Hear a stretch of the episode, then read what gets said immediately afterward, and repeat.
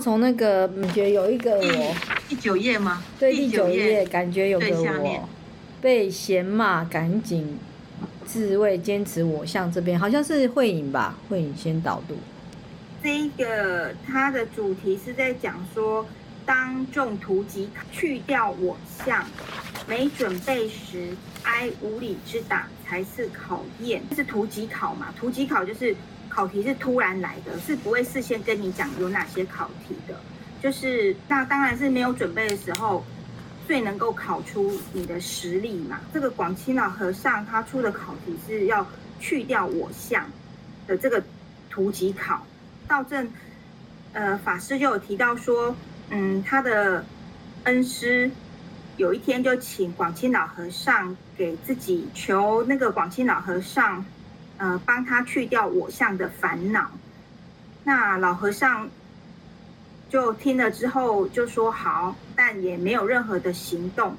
那这个时候就是因因为呃，广钦老和尚想要出个突击考，就是让他没有准备的时候，然后要去来考，要帮他去掉我相的这个考题就对了。在下一段就在讲针对他恩师的这个请求嘛，就是他去。请求他要请老和尚帮他去掉我相的烦恼。在有一次，在一个很多政府官员、台大教授、很多老师一个蛮大的场面场合的时候，老和尚就把他的恩师叫来翻译。翻译的时候呢，就故意说一些让他的恩师很没有面子的一些话。他的恩师也不知道这个就是考题。只觉得说，呃，广西老和和尚好像跟平常不一样啊。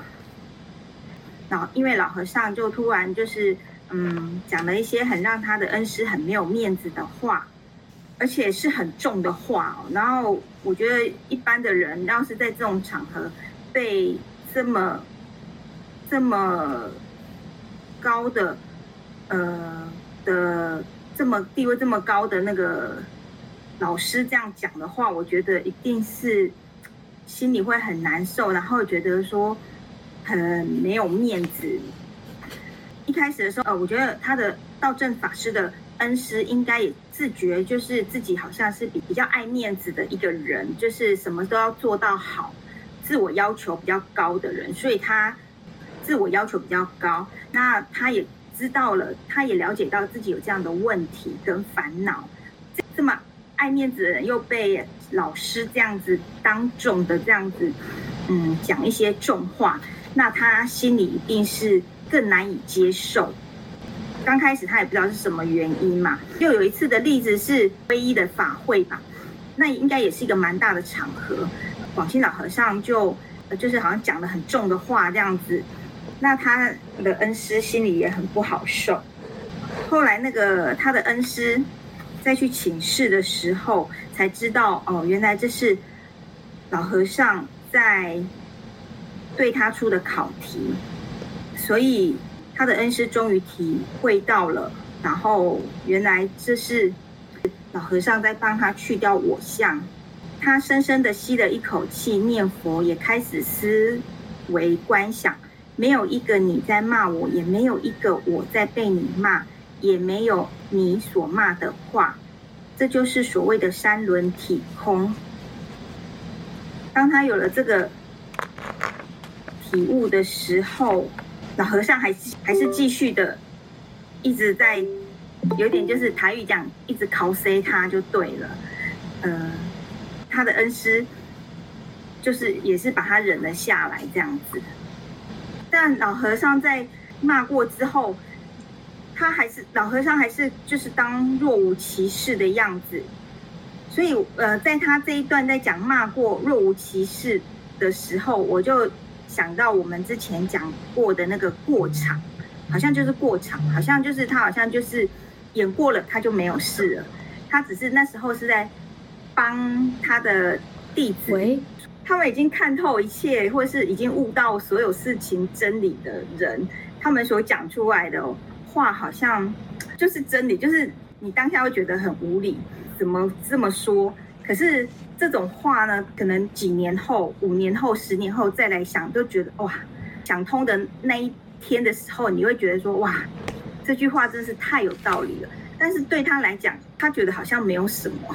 那个，其实我看这一篇的案例啊，其实我觉得这一篇是非常非常精彩而且经典的。广钦老和尚解释了什么叫“我执”这两个字。呃，他后面有解释说，若菩萨有我相、人相、众生相、寿者相，即非菩萨。他说我们念经是这样念的，听经是这样听的。可是考题一出来的时候，有人嫌我们、骂我们，我们一听到，马上保护自己的念头就跑出来，甚至很不高兴，心里有我这个观念，感觉有个我被人家骂，然后会去。处处想要保护一个我，为了我稍微被人家嫌，就会觉得没有面子，很不自在。广钦老和尚就是道正法师的师父，广钦老和尚的教学很很精彩的勾勒出什么叫我执，其实我觉得他非常的精彩。然后第二个，我觉得里面最让我感动或者觉得我觉得很重要的一个观念，他后面有讲到说，希望别人关心我、尊重我、认为我好。这都是在培养我相跟我执。佛教导我们要看破放下，我们反而每天都认真的在培养。经过这个公案，然后我有一个问题，我想请示法师。啊、呃，我们在做护法或者在做道务的当中，其实我们就好像在考这个考单一样，因为在做护法或者你在做任何的一个比较有决策权的一个位置的时候。其实常常会在考这个题目，因为你做任何的决策或做任何的的决定，你都希望别人来配合你，或者别人来尊重你。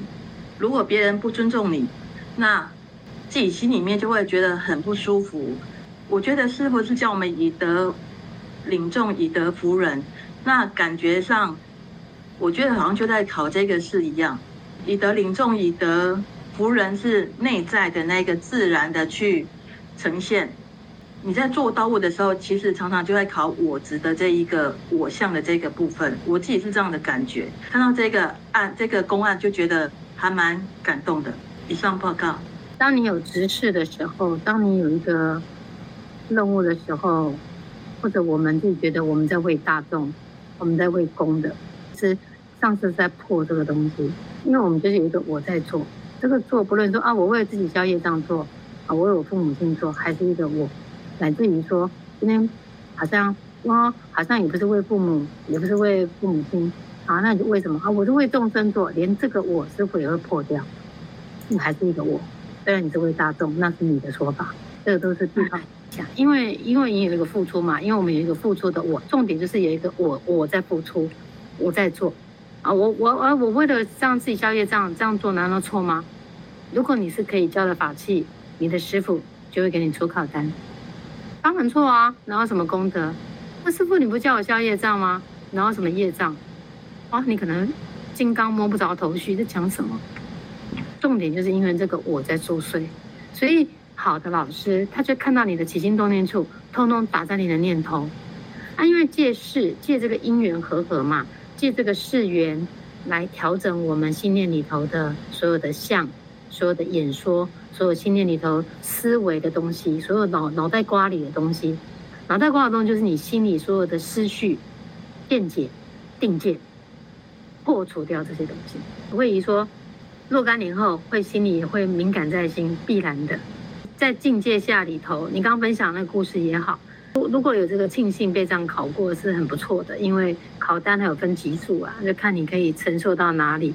那因为这些都是一种很珍贵的礼物了，坦白讲是，你说惨痛的教训也好，你说珍贵的礼物也好，你说弥足珍贵也好，就是说我们用正向来看，它就是非常正向的教材。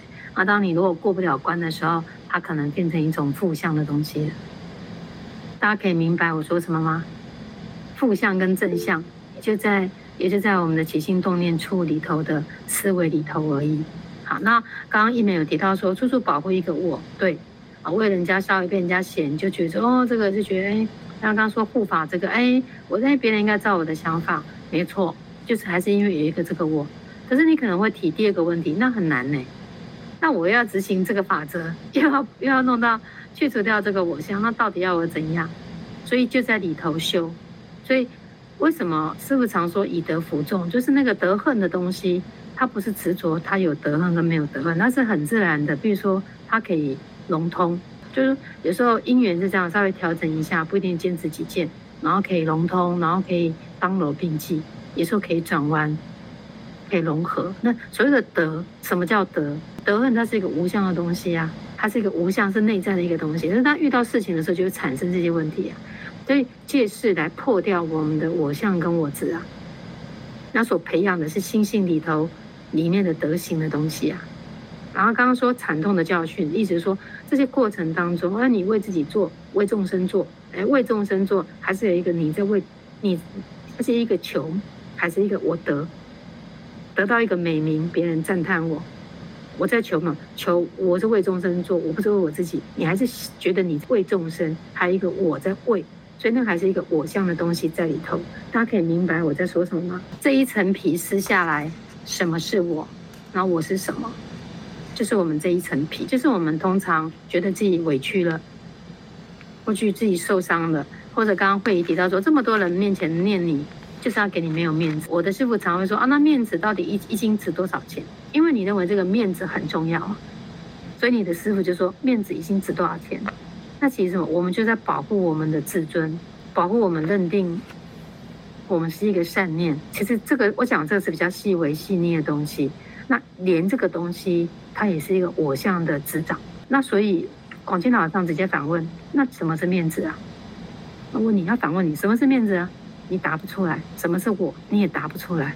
那既然你答不出什么是面子，什么是我，那你为什么要维护那个东西呢？所以他直接破你的题，他直接破，他是用这个方式破你题。我刚刚在读一次的时候，我觉得哎，这个地方很有味道，我再把它提出来跟大家分享。那我的师傅呢？如果破这一题，我师傅直接说啊，面子一斤值多少钱？紧接着有时候师傅就会说，拜我为师，就是不要面子跟不要里子。意思就是说，他直接告诉你，你的思维这个思维是错误的思维，所以不要面子跟不要里子，就直接破你，直接破掉你这个东西。讲归讲，听归听，一般人还是做不到。为什么？因为我们从小生活在这种被认同、被认可的世界里头，我们的我是与生俱来、无始劫堆垒到今天的，所以要能够看到自己的过失是有困难的。所以为什么要？佛法叫你就要反求诸己，然后要你回光返照。反求诸己，第一个；回光返照，第二个；第三个，就常常自我检讨，因为在检视自己当中，你才会发现自己原来我执这么重。所以跪香的好处就这里头可以凸显出来。有人问我跪香要做什么？最近一直有人问我为什么要跪香，我就讲，这是一种自我检视。所以我们在这个当中，才有办法检视自己说，说原来我们的我执其实是。凸显很多的，所以所以老和尚用用这个直接破掉。那什么是面子？什么是我？这样子啊，其实种种都是在跟大家讲说，对于这些东西，都要能看到自己那个我了，就是要打破掉这个我像的东西。然后遇境的时候，你心里就会起伏。然后你心里起伏的那些东西，那个东西，如果你转得过来，它就是菩提。转不过来，它就是烦恼重生。所以转烦恼为菩提，就这个意思。就当你的念头起思绪了，起波动了，你看你当场被骂，你的想法是什么？受教，我错了，还是我都没有睡觉呢？每天在做这些，你怎么还骂我？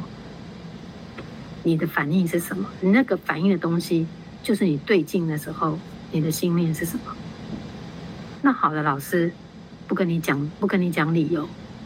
直接就是不给你喘息的空间了。我们用那个用那个武林高手来对你对决，他不给你喘息，再给你考虑一下，停顿一下，再给你收逃，那就不是考试现场了。嗯，就是真枪实弹，直接开枪蹦，看你的看受度。记得我们之前有讨过那个乱枪打鸟，有讨论过四个字，在人人好那一篇，大家还记得吗？对，乱枪打鸟就是说，在这个境界当中，你师傅直接考你，比如说广进老和尚，他直接考你。啊，你就是那个啊，后面会讲空堪行，前面讲的是啊，你就是以为成天禅师是你见的啊，就是还没讲到嘛，就刚那就讲前面啊，他就是要面子啊，要里子啊，他是来演戏的，你看他都很会演，那就看你当下反应，没有啊，是的，我是很真诚的，而且我都以师为以师为尊。那你的想法里头，对你师傅这样讲你的时候，我们的心念是什么？能不能够真的如如不动？不是表情如如不动，而是信念里头没有任何杂质跑出来。啊，这就是一种淬炼，一种境界给你，然后直接考你的心念。所以我说越来越精彩，因为它完全在考起心动念处，而且非常血淋淋的摊在阳光来看这些我们的过失，这样子。先讲到这边，大家有什么问题？嗯法师刚刚一美师讲那个这个道物啊，我觉得我在这边我自己看得很清楚，为什么会觉得你做很多，但是人家并不领情，而且而且对你很多批评，是因为最大的问题是因为我觉得我对别人错，这个我对你错，这个这个对错的那种很强烈的这种对立心非常严重，因为我们从小被训练就是。考试就是对错对错，你一直被训练的思维模式就是对错，所以我常常觉得师傅这样说，我们就是这样做。那我在军中那么多年，也是长官这么说，你就只有这个念头，你不能有第二个念头，你就只能这样做。所以我我这个地方中的毒很深，所以我觉得，哎，法师你你跟我讲这样做，我就这样做啊，我没有想到任何其他的。缓冲的那那那一面我都不会去想，就觉得对错，所以常常会有对立的心会起得很严重。那就是对立心就是我执嘛，我对你错嘛。另外一个就是我觉得我比较我比较厉，我我的观念比较对，我的观念比较高，比你厉害。然后你你你没有这么这么高的见解，那种高低就是贡高我们的心，那个那种心念也是很很重，所以那个我执就是藏在里面。因为你世界上，你对任何事情就是只看事不看人的时候，就非常非常容易演出这种错误。最近一两年才看出自己有那么严重的我执。以前我真的常常觉得我的我执很很小，哎，就是你完全不知道你的我深藏在你内心里头，你很掩饰的非常的好。然后像很多事情我都不太计较，我也不跟你在相上面是钱上面，我都不太跟他计较，我都觉得我吃亏都没有关系。可是内在隐藏非常非常深的一个我在里面，你求的虽然不是在表象上有形的东西，事实上你你也是在求，你求一个什么？就像刚才讲的，你求一个人家觉得你很好，你比人家看得开，你比人家放得下，等等等等，反正这些很比较抽象的东西，我以前没有发觉自己是这样，被师傅一直这样一直破着破着破，是说没有面子理智，不是没有面子，连理智都不可以有。是多么多么的深，我以前刚开始听不懂，是不是跟我讲的第一句话就说进来学修没有面子理智哦？我说没关系，我还觉得我很不太在乎面子，我可不可以接受自己被不念都没有关系。可是事实上，师父是要我们连理智都放下，你就知道那个多么多么的难。那我一路以来做很多很多事，我都自己觉得自己对，常常被师父定说为道场，我真的觉得我是为道场的，我都觉得自己。把自己放后面，放在没那么重要位置。我为可以为道场出钱出力出时间，我没有关系，只要完成目标。可是这样做，做了一段时间才发现自己真的错了。师父讲你错，真的是你要看到你的错是非常非常，就是我说惨痛的代价，是你花了很多很多时间，很多很多事情，才让你自己看到自己的问题。这是很不容易的事情，而且那个问题是在你的心念里头所潜藏在里面、深藏在里面，你不自觉的，那要很深。就像法师讲，你要常常跪香，常常静下来打坐干嘛，你才会察觉到，原来念头里面有这么细微的隐藏在里面，连自己都被骗了那种念头在里头。所以我说，这种惨痛的经验是一种形容词啦，但是我真的觉得非常感恩。上师可以这样直接指出来。其实上次在讲我的时候，我其实没有办法马上就那么高的，就是没有那么高的根基，马上就可以感受的。可是我就记在心里，一直看自己，就往那个方向去看。我说有一次跪香，师傅叫我好好忏悔，我就跪香。我跪到第十柱啊，前面都是意乱纷飞，念头一堆，然后很多不好的念头，就看别人错，反正就是。这是不好的负面，到第十炷香的时候，我很记得，第十炷香快要完了，突然啪起来，眼泪整个爆出来，就是你哦，突然看清楚了，原来真的是你自己的问题。哦，我觉得那刹那之间就觉得说，你前面这么多炷香，都在让你慢慢、慢、慢慢的沉淀，最后你就真的看到了，真的是自己的问题。那个刹那，你真的觉得那种感激或是那种感动的眼泪就自然流下来，就是那个过程就是这样子。你说经历那么多事，是是不是说你你你觉得你做很多事，你其实是造了很多的业？为什么造业？因为有我。有我隐藏在里面，你的出你的发心就是以我为中心，都是造业，都是烦恼。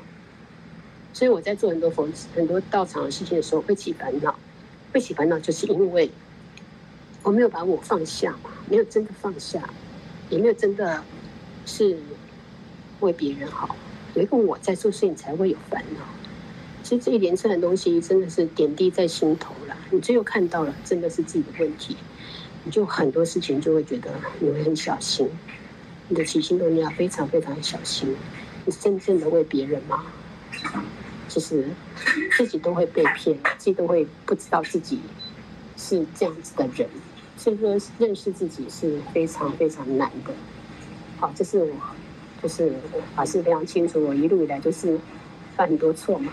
我还觉得我怎么那么可怜，做那么多还 犯那么多错，造那么多业哦。那真的很难接受的。可是，当你可以接受的时候，你会觉得很庆幸啊，是很很很高兴的一件事情，很感恩的一件事情。好，以上分享啊，阿弥陀佛。其实去我相啊，去我执，这个是通常学修人或学佛人很想去做的一件事情。那因为要这样做才能进步嘛。然后另外的是说，我想问的问题是。呃，就去我相去我执这件事情是每个人一定会考到，对不对？一定，但是很多人不对号入座，或者反客为主，结果就被凸显我执越来越大值。结果师傅本来要考你，后来就变成你考师傅。师傅修随顺，你修共高我慢，那你就越来越大值。最后不断的修随顺众生，你不断的修我执很大，我执很大，那就没有被考到了。因为你不愿意对号入座，就你没有办法承认你的过失，或者你根本没有这个法知见，就你根本没有这个知见，你根本不知道说，原来我们学佛是要去掉我法二执，我执要去除，法执也要去除。讲很简单呐、就是要进来考，活生生血淋淋，那怎么考？不断的付出。我刚刚你听我讲的案例好像很简单，那其实很难的。你要不断的付出到一个程度，你的师长觉得你。有在法道上用功，才会出法上的考单考你。那所以你要不断的做这些付出，这些，而且这付出不是像问导游的付出，真的是全心全意。因为你花了多少心思，你这样就表示你有多么在乎这件事情，是相对的嘛。所以我们生活当中可能没有师长的这个的因缘考你，师长考你就毫无理由了，无理由的写的写的写写。Oh my god！后面是蓝蓝天，他就跟你说今现在下大雨。你说没有啊，后面是蓝天，下大雨，下大雨啊，就毫无理由。然后就说我们生活当中，因为你遇到这些逆境，你能不能够当下就转开这些念头？这也是一种练习哦。那常常做这种练习，其实就不会那么我执那么重。不管生活当中大大小小，都是要这样子的。我我觉得学佛差很多了。如果人没有学佛，但小孩一乱，就快心浮气躁了，对不对？但是如果我们学佛，我们通常。就是会比较容易冷静，也比较容易用另外一个角度来看一些事情。那因为每个人的环境不一样，所以考验就不同。马念涵举手了，OK，请说。我可以问一下，有时候就是说我们在讨论的时候是事情，而不是说人没有感受，也没有觉得自己多好多不好，别人好或不好，只是在讨讨论事情的方式，这样是跟我执也会有关系吗？就是要怎么去发掘自己有我执这样子的事情啊？哦、oh,，OK，我简单来讲，有听过三轮体空吗？有。OK，这就这么简单，你用三轮体空来验证自己就好了。就是我们做一件事情的时候，付出一件事情，不论是公事私事，什么事都好，那你问你自己，你有没有很，我会很执着，我做了什么？换句话说，我做了什么的背后含义就是我要得到什么？问自己就好。啊，那这里可能又又分百分比的问题。这第一个，我；第二个，哎，对方受了我帮助，那我要他对我付出什么？我跟对方三轮体空嘛。第三个元素，哦，我生产了一个物品，还是我捐了什么东西，还是我开发了什么都好，因为三轮体空就它是一个大原则，它就涵盖了你所有的问题，啊，去问自己。但我觉得真正能够做到这个无为，真的就是达到很接近佛陀讲的智慧。但是在社会上来讲很难呐、因为你看我们现在的社会，哎，我开发什么就要申请专利，我开发什么就是要凸显一个，这社会学就是这样子嘛，对不对？就我师父常讲这个法，就说千万不要有这个概念，说版权所有，请勿盗用。就在佛法当中来讲，因为所有的智慧都原始于。佛陀就本是释迦牟尼佛，所以我们对于这些所有释迦牟尼佛的相关法，我们都是觉得任何东西都是给不断的宣说、不断的分享，而不是指定自己的这些版权所有这样子。像我们的出的书，我们也没有印版权所有，翻印必必救，我们也没有印这个，我们也没有这样子。嗯，就是好的东西应该跟更多人分享，在在佛法里头是这样，但这可能牵扯到社会的。价值观，所以你们会有一错。当然，为什么要成立公司行号啊，或什么的，可能或者著作权什么，或者专利凭什么之类的，在这里头，可能你会问的问题是应该在这个地方。但我觉得你可以把它升华成，就说一开始可能是有一个方向在做，可是到一个程度，很多人他做到后来，他其实就是都可以让它空掉，就对。我觉得朝这方面提升，会比较容易长智慧。这应该是念涵要问我的问题。如果说要你说我执这个地方，你怎么去辨别它？就是我刚刚用三轮体空来检视自己。我们常讲这个案例嘛，然后念常觉得说，哎，他做这么多，他护持这么多出家众，建这么多寺庙，可是因为他一直有一个我在做，我在做，所以他的我在做就会变成他什么虚荣心、权力、支配权、控制欲，这个就是我们要打破的东西。如果你做这些东西都没有产生这些东西，那也不用打破。所以我说用一个三轮提供来检视自己最快。你怎么检视？就是你有一个我所求，我我做什么，我要得到什么，我要求什么。所以你有这个相对的关系，所以它就会凸显你所有情感的累积所所堆叠的东西。请问一下，如果说是想说，就像您刚刚讲，那菩萨道要对大众有利，这种也不是就是想大众得到利，这这样子念头是不是也是有问题？可是这是为公的啊。不是为自啊，为大众的，所以善恶之法，我们师父曾讲一个法，很多人就说何谓何谓善，利益大众，就是你把这个善法，你是把这个功放在大众上面，那如果你都想到利益自己，那就是恶法，这善恶的最极致的表现。大家都是为大众的时候，那那这是一个为大众，不是为了凸显我自己。这个可能是委曲求全呢，或者牺牲小我。哦因为刚刚我怎么有听到说，如果说有任何一个念头是说是为大众，这个也是还是有我执。对啊，意思就是说，你觉得你在为大众。我说我师父常用这个法来考我们。你以为你在为大众？我说：“我就说屁呀，哪有为大众？那是自己给自己的美名。这里头有更细腻的念头。今天你问了，然后我再破这一题。你心念里头还有一个。我在为大众做事哦，还是一个我，只是呢，把自己的我缩小了，说没有，我是为大众，其实还是一个我。为什么？希望得到赞美，得到肯定。也许你要的对象连大众都，你只要得到你师傅的肯定，哇，这也是我师傅连这个都会考。你要得到师傅的肯定，马上故意骂你，就不肯定你，你做的对，故意说你错。常常被骂、被考，考久了快骂，快麻木不仁的。因为你可能会希望说被被师傅肯定一下，你可能不在乎别人肯定了，最后你可能会在乎你师傅肯定。哇塞，连招你师傅肯定这样也不行哎！我想是这也太严格了吧？这是这还是我们的执着执念的东西，因为这个东西，所以必须先从啊、呃、做佛事，从付出当中很思维里头的这些东西。因为第一你要先愿意付出啊。你光付出就斤斤计较，你到底要考什么？你光要找你付出，你就已经理由一百篇了，还能考虑什么细微的念头？很难呢，很难呢。光考你付出，你就已经光要鼓励你发菩提心，就要鼓励你很久了。因为你可能我没时间啊，我还有小孩啊，我有家庭啊，我什么什么什么什么。根本没办法再讲你更细腻。所以我说你在法道上用功，你一心想为法道，一心求圣道，这时候你的师长就会出那一把刀，砍掉你细腻的东西，砍得你体无完肤，真的是这样子。但就前提就是说，你的心思花多百分比多少，相对的出的考验也就不一样。这个不是说厉害跟不厉害，这时间点因缘点的具足。我昨天听金光老和尚分享一个法，他说什么叫做福报？善根具足叫做福报。那什么叫做善根具足？为什么一个人可以善根具足，一个人善根不具足？他说了三个字：诚净心。诚，诚心诚意的诚，净，诚净心。我我听了其实蛮震，很很感动。我我在跪下的时候，我目不眨睛的盯着金光老和尚，我心里其实。我很感恩，我真的很很感恩老三，很感恩我的师父。他说，一个人因为诚净心，就是对法的诚净心，对一切啦，对众生也是一样，所以他的善根、福德因缘会具足，因此他也会有福报。那换句话说，你没有这些东西，你的善根因缘也就不会具足。再换个角度来讲，因为不具足，你也不会有这些考单出现。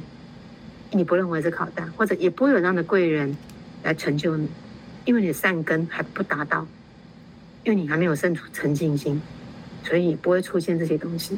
听到这个法哦，其实内心好像那个一百万伏特电机一样啊，就用这个法供养大众。嘿，阿弥陀佛，有问题可以请说。呃，所以那个结论是不是就是说，应该作而无作，念而无念？对啊。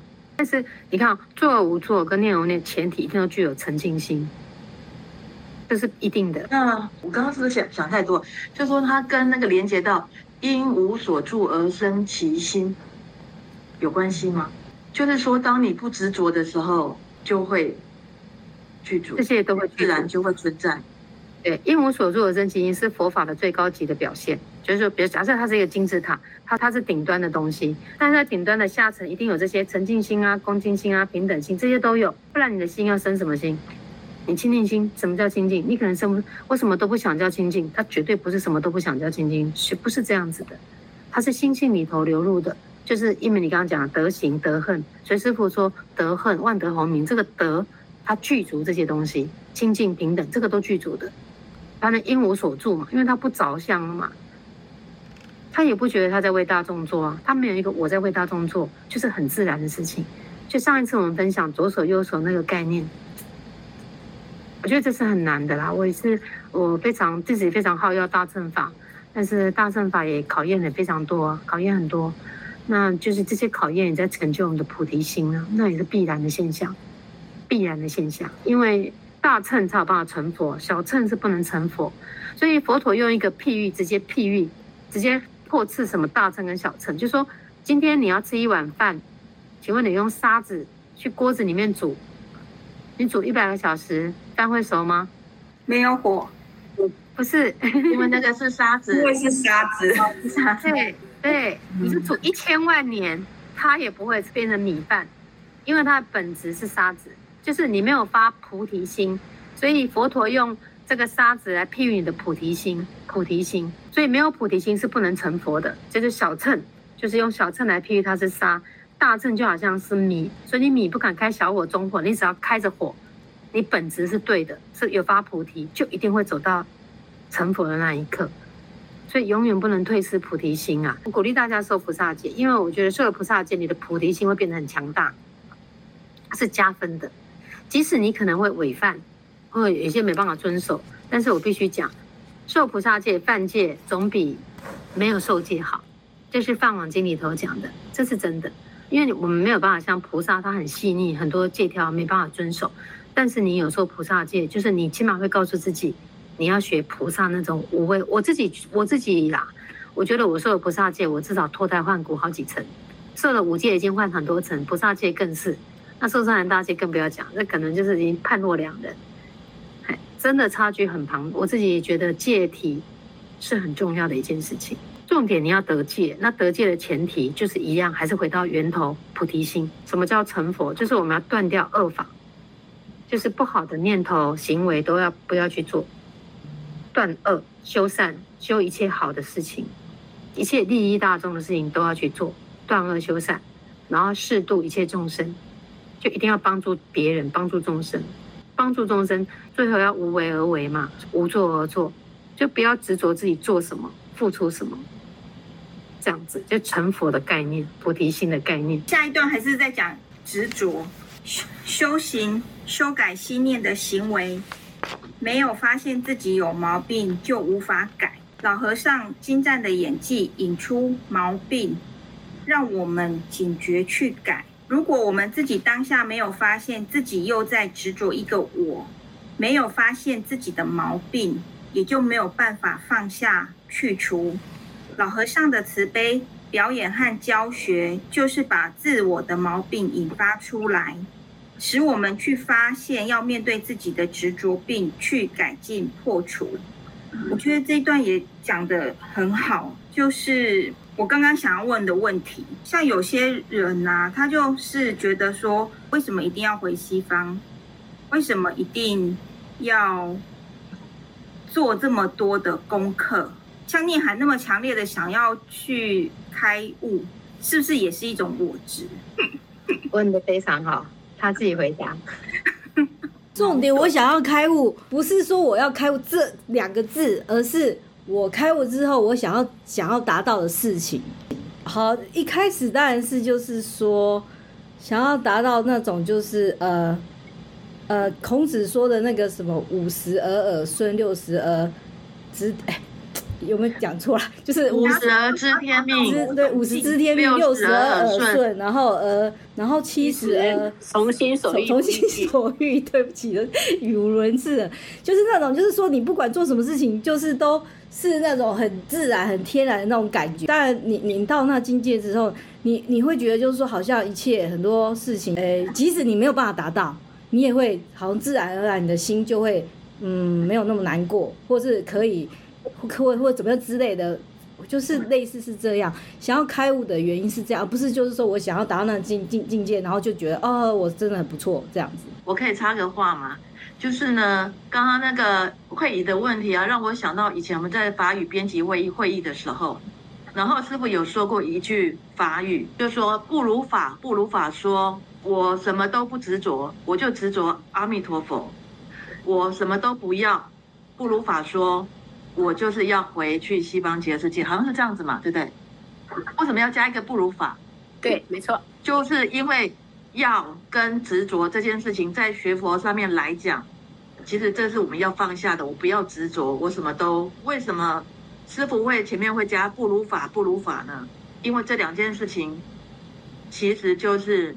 在讲说这个执着跟要这件事情，其实对学佛来讲，它是一个相反的方向。